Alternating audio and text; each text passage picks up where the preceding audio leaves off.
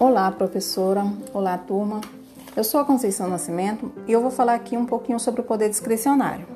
Mas para a gente poder entender melhor o que vem a ser esse poder, nós temos que traçar qual é a missão da administração pública. E para isso, gente, é indispensável né, a gente definir os conceitos de poder discricionário e poder vinculado. Pessoal, antes de mais nada, nós temos que entender que toda a atuação dos entes estatais ele vai estar vinculada à lei. E é somente desse poder que vai emanar a conduta das autoridades públicas. Mas o que vem a ser isso, né?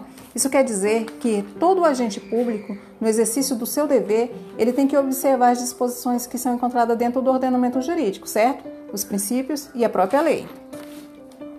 É... Então, é essa lei que vai definir essa atuação do poder público. É a lei que, ao definir essa atuação, ela vai determinar se essa atuação administrativa ela será vinculada ou discre discricionária. Vamos falar agora um pouquinho sobre o poder vinculado, para a gente poder adentrar no poder discricionário. Eu peguei como referência o livro de Mateus Carvalho, né, que diz que em determinadas situações, a lei ela vai criar um ato administrativo. Ela vai estabelecer todos os elementos do mesmo de forma objetiva, sem que a autoridade pública ela possa valorar acerca de uma conduta exigida legalmente. Ou seja, a lei ela já, já pré-estabelece uma única conduta a ser tomada. E a regra do direito ela já define a atuação e, e esse agente público, esse administrador, ele vai estar limitado a essas mesmas regras porquanto a lei não vai lhe dar margem de escolha em sua conduta, certo? Já para Eli Lopes Meirelli, o poder vinculado ou regrado é aquele que vai estabelecer um único comportamento possível a ser tomado pelo administrador diante de casos concretos. Ele não vai ter nenhuma liberdade para juízo de conveniência ou oportunidade, certo? Esse, esse agente público, esse administrador, ele vai ser obrigado a praticar o ato né, que já está é, definido ali no, no diploma normativo, que não somente prevê, como vai determinar a atuação desse agente público, sempre que a previsão legal se concretizar, certo?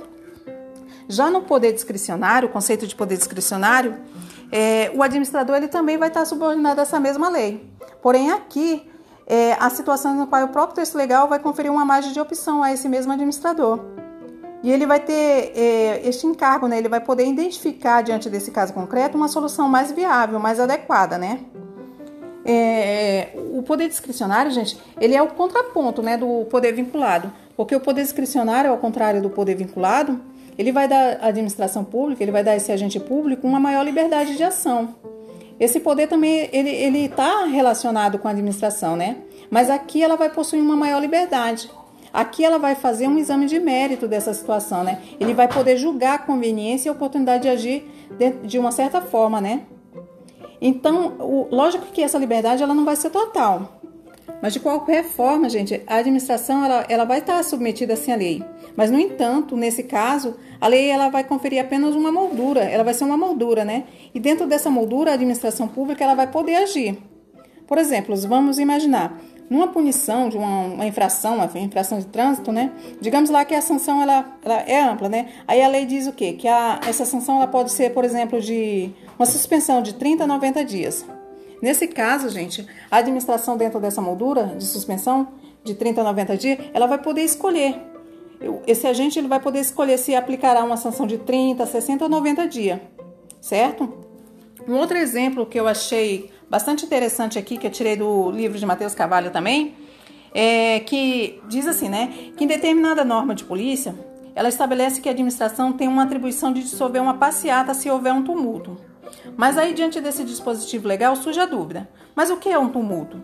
Nesse caso, pode se tratar-se de um, um, um, conceito indeterminado.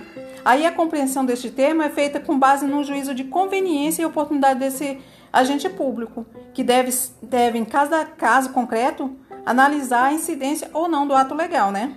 Ou seja, vai caber esse administrador, no caso concreto, analisar e se valer do instrumento mais oportuno, né? Aquela, aquela situação, certo?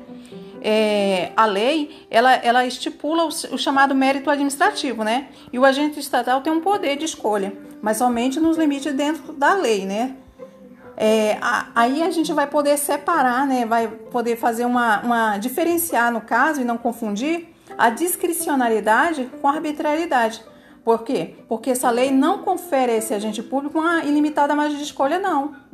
Ela tem, ele tem um, uma, uma relação de escolha né? Mas é de acordo com o que a norma estabelece, né? Essa relação é a atuação, a atuação do Estado, certo?